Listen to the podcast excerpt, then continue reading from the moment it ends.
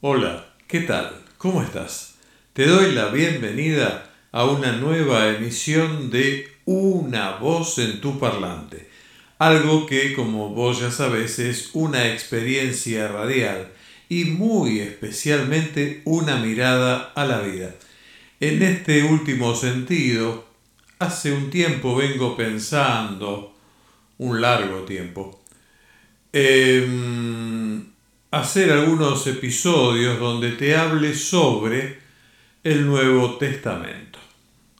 Pero me parece prudente hacer una breve introducción antes de presentar lo que serán este, los capítulos venideros subsiguientes a esta introducción, digamos, al tema.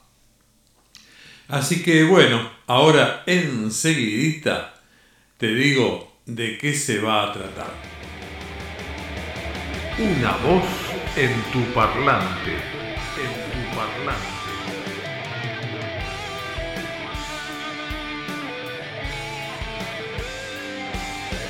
Una voz en tu parlante, en tu parlante.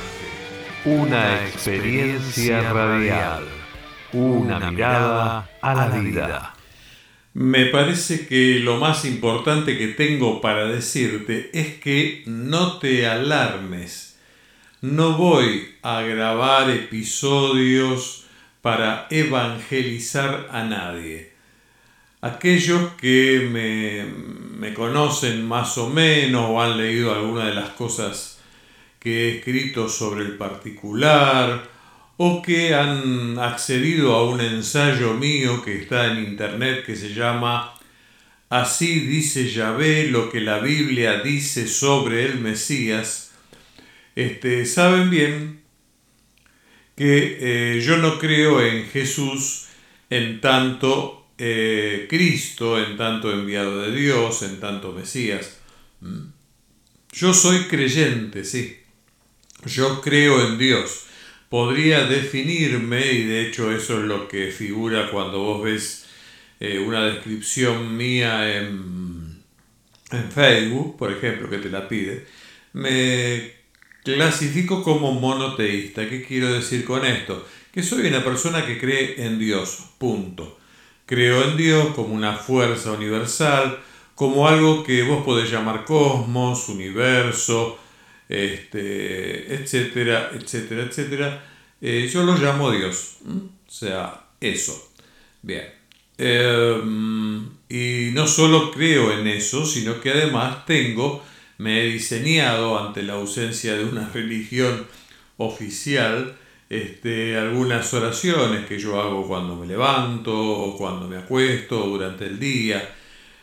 aprovechando que, me gusta escribir, bueno, me hice una serie de, cuestiones por el estilo. Y cuando tengo ganas de, comunicarme con Dios, bueno, sencillamente medito y pienso en que me voy a conectar con Él y ese tipo de cosas. Con Él o ella, como vos quieras, es igual. La cuestión es esa, ¿sí? Yo soy creyente, yo creo en Dios, yo no creo que Dios no exista, no soy ateo. Y sí puedo decirte que soy cristiano, pero soy cristiano solo desde el punto de vista ideológico, ideológico. Esto quiere decir que yo apoyo el cristianismo no en cuanto a religión, no en cuanto a dogma, sino en cuanto a su contenido en lo que refiere a amar al prójimo como a uno mismo y a bueno, tener una actitud de bondad. Me vas a decir, y estaría bien también, que hay religiones, además del cristianismo, que tienen la misma eh, cualidad de decir que hay que amar al prójimo como a uno mismo. ¿sí? Sin duda esto es cierto pero yo no voy a este tema. Eh, yo lo que digo es que eh, en particular eh, apoyo esta versión. Quizá porque me he formado en esto. Yo el primer libro que leí, alguna vez lo comenté, fueron los Evangelios. ¿sí? Cuando tuve poco más de cinco años, Eh, lo primero que cayó en mis manos fue un evangelio viejo que había en mi casa, no sé de quién era ni nada por el estilo. Y bueno, y ese fue el primer libro que leí. Después leí otro libro que era un compendio de educación, que fue el libro que usó eh, mi madre en todo el ciclo primario de educación, que te puedo asegurar era como el, contenido de ese manual, era más o menos como hacer toda la primaria y la secundaria juntas. Bueno, otros tiempos.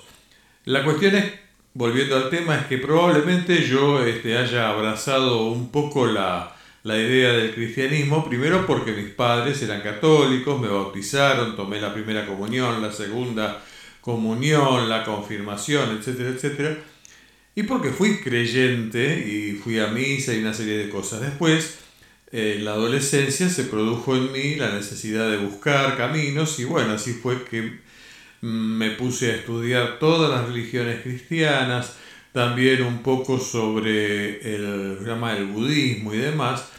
Y bueno, a lo largo del tiempo fui eh, buscando estudiar la Biblia en mayor detalle y también el budismo también en mayor detalle.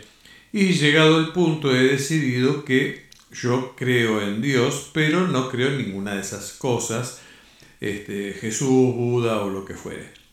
Bien, eh, quería aclararte esto porque me parece que es importante. ¿eh? No te vas a encontrar con un mensaje de, de, fe, un mensaje religioso, sino un mensaje simplemente de reflexiones partiendo de la base de lo que el Nuevo Testamento diga.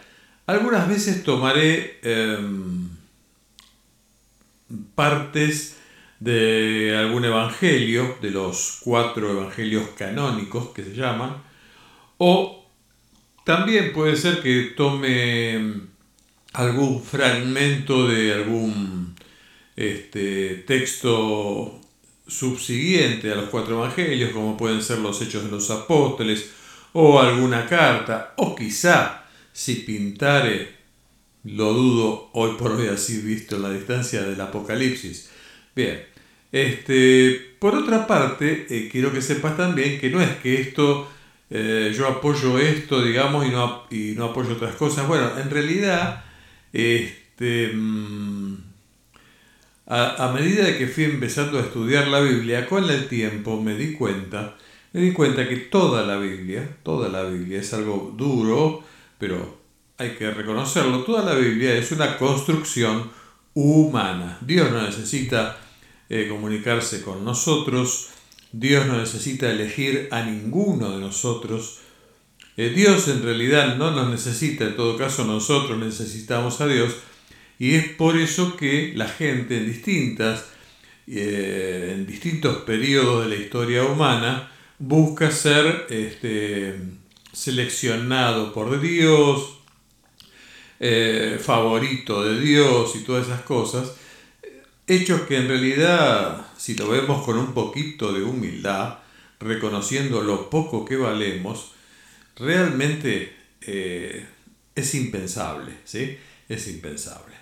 Por otra parte, también estudiando la Biblia, encontré a través de estudiar este, autores como Yarsena Bulli, eh, como Botero, como el que escribió, que ahora no me acuerdo el nombre, y ya te hablé alguna vez de él, que escribió este, Sumer, eh, la historia comienza en Sumer y demás. Eh, bueno, estudiando esto, vos te das cuenta que la civilización sumeria ya hablaba de el diluvio y de ahí vemos que el diluvio es un suceso que en realidad es una recreación en versión judía de eh, un, antecedente sumerio. Lo mismo pasa con el Génesis, lo mismo pasa con la serpiente, lo mismo pasa con el, ¿cómo se llama? el, paraíso, el, el, Edén, el jardín de Edén, y así un montón de cosas similares a esas. Este, a medida que vas estudiando, estudiando, te das cuenta. Por otra parte, también debemos decir que toda la historia del Antiguo Testamento en particular está basada en, primero en un testimonio oral, en parte copiando textos, ya te digo, de los sumerios, inclusive también de los egipcios.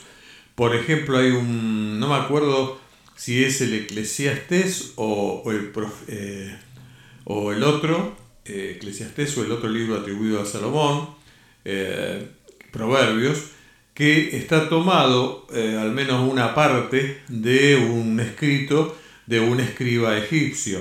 También hay un salmo, Salmo 103 o por ahí, que es una copia reformada, reformulada, más o menos reformulada, de la oración eh, al dios Sol, a Atón, este, de los egipcios.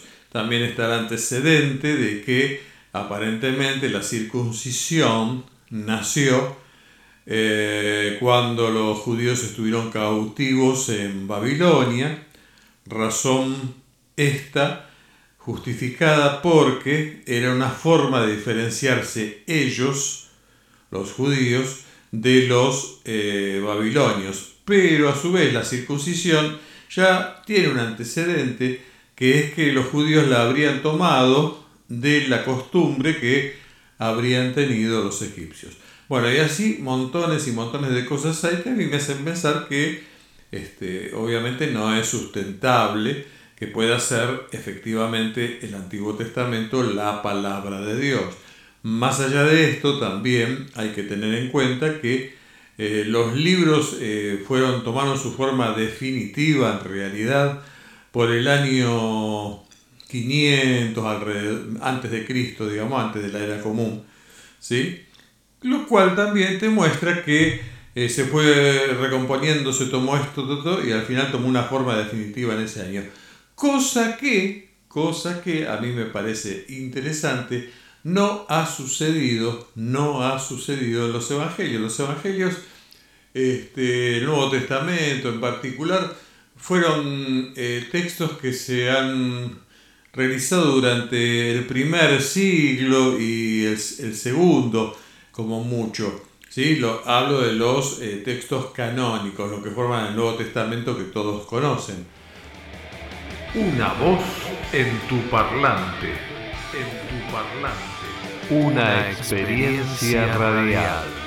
Una mirada a la vida. Y después hay otros, o sea que todo eso es, digamos, eh, material, texto, ¿cómo te puedo decir? Fresquito, ¿sí? Y además, este, a eso lo acompañan más de 50 eh, escritos más, conocidos como evangelios apócrifos, eh, Evangelio de Tomás, de Marcos, de Magdalena, eh, griego de los egipcios, eh, protoevangelio de Santiago, eh, Evangelio secreto de la Virgen María, Evangelio de Pedro, Evangelio de Gamaliel, etcétera, etcétera, etcétera.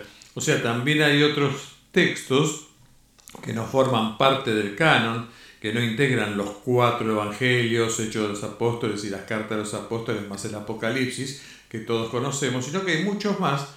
Y todo eso sustenta la idea de que alguien, alguien existió. Que ese alguien que, que existió se haya llamado Jesús, no lo podemos confirmar. Hay teorías al respecto que dicen que, por ejemplo, en realidad quizá los evangelios se están refiriendo a, eh, a medida que fue pasando el tiempo se habría deformado eso, en realidad sería un poco la historia de, el, em, de quien, de Juan, el que, el que bautizó a Jesús. ¿sí? Juan el Bautista me refiero. Bueno, este, esa es una posibilidad. Bueno, después hay otras posibilidades más locas, como por ejemplo que en realidad este, Barrabás sería este, el Jesús de los evangelios, lo que pasa que todo trastocado para, para suavizar toda la historia de, este Barrabás y así por el estilo. Sea como fuere, eh, lo cierto es que eh, existe un testimonio de que alguien tuvo una existencia real y que dejó algún mensaje. Un mensaje que, como siempre, tiene, más por la época en que se origina, montones de contradicciones, algunas veces leves, comparadas con otras contradicciones del Antiguo Testamento, pero contradicciones al fin. Este, y bueno, también este, el hecho que además eh, es muy probable, muy, pensemos en esto, antes de que exista el símbolo de la cruz, que eso nace ya por el año 300 de la era común, 300 y pico, empezaron las primeras comunidades cristianas este, a, usar el pez como símbolo. ¿sí? ¿Por qué el pez? Porque la palabra pez en griego, si no me equivoco, eh, formaba, estaba formada por unas letras de las cuales se podría sacar, digamos, tiene un nombre esto, pero ahora no recuerdo, eh, Jesús, el Hijo de Dios, bla, bla, bla. Bueno, o sea, a mí el hecho de que exista una bibliografía muy cercana al acontecimiento que se narra, además que haya abundante cantidad de esa bibliografía y eh, antecedentes de la existencia de comunidades cristianas, con su símbolo del pez y todo eso, me hace ver que evidentemente alguien existió, que ese alguien se hubiese llamado efectivamente Jesús, o se hubiese llamado de otra manera, no lo sé y me parece que no es relevante. Que haya sido el Mesías, yo estoy seguro de que no, estoy seguro que no, ¿por qué? Porque para ser el Mesías es necesario cumplir una serie de requisitos que no se cumplirían en Jesús. Pero más allá de que se cumplieran o no se cumplieran en Jesús, lo cierto es que me parece que la idea del Mesías, no es que me parece, en realidad la idea del Mesías es una idea que nació en el judaísmo como una esperanza de ser salvados por algún líder todopoderoso este, de la constante esclavitud, de la constante dominación que como pueblo sufrían por fuerzas extranjeras y eh, llegar a través de ese enviado de Dios, un ser humano, no un ser angélico, un ser humano llegar a establecer un reino definitivo en la tierra donde ellos fuesen justamente los reyes sobre todo el planeta. Esa es una idea que surge de un clamor popular de salvación, de algún día estemos bien, por favor, para terminar con todo el dolor, persecución, bla, bla, bla, del pueblo judío. ¿sí? Eh, así que bueno, por donde lo quieras enganchar, yo no lo veo por ese lado.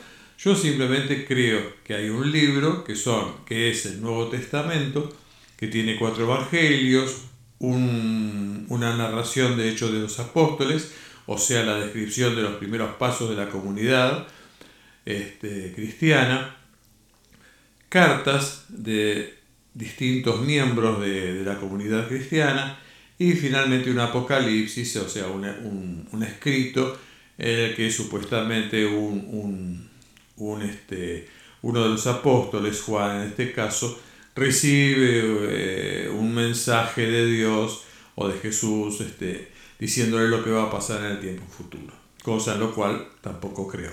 ¿sí? Pero bueno, quería aclarar todo eso.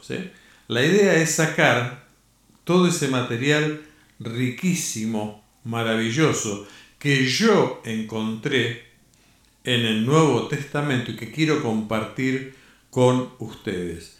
Y que no tiene nada que ver, nada que ver con un mensaje de fe, con un mensaje de evangelización, ni nada que se le parezca en absoluto. Si ustedes creen en Jesús, bien. Si no creen en Jesús, también bien. Si tienen tal o cual religión o, o filosofía de vida, lo que fuera, todo eso va a estar perfecto y me parece maravilloso y quiero que lo sigan haciendo. Pero me parece que uno de todas las cosas puede sacar una parte positiva y esa parte positiva es la que yo quiero reflejar humildemente a través de mis reflexiones sobre algún que otro pasaje de los Evangelios. Bien, esta explicación se ha hecho quizá un poco larga, lo reconozco, pero me parece importante tenerla presente para entender de qué se trata lo que va a venir. Y lo que va a venir, además te digo, eh, no sé cuántos episodios voy a hacer, eh, seguramente voy a tratar de que sean lo más breves posibles y tampoco sé la frecuencia con la que van a, voy a producirlo. Como vos sabés, yo hago exclusivamente lo que a mí me agrada en los tiempos en que yo lo creo necesario. Así que bueno, sujetándome a esa voluntad propia que me gusta respetar, eso es lo que voy a hacer. Lo más importante para mí no es darte cantidad de algo, sino darte la mayor calidad que yo soy posible de darte. Y bueno, eso es todo. Bien, nada más era una aclaración que quería darte, dejarte antes de comenzar con esta serie de reflexiones sobre frases o hechos o lo que fuere, que acontecimientos que yo tome desde de los evangelios o del Nuevo Testamento en general y sobre los que voy a manifestarte mi punto de vista, especialmente apuntando a la utilidad que pueden tener sobre nuestra vida. Nada más que eso. Esto era todo lo que yo tenía para decirte el día de hoy. Como siempre te digo, cuídate y cuida a tus seres amados. Que Dios te bendiga. Chao. Chao, chao, chao. Una voz en tu parlante. En tu parlante.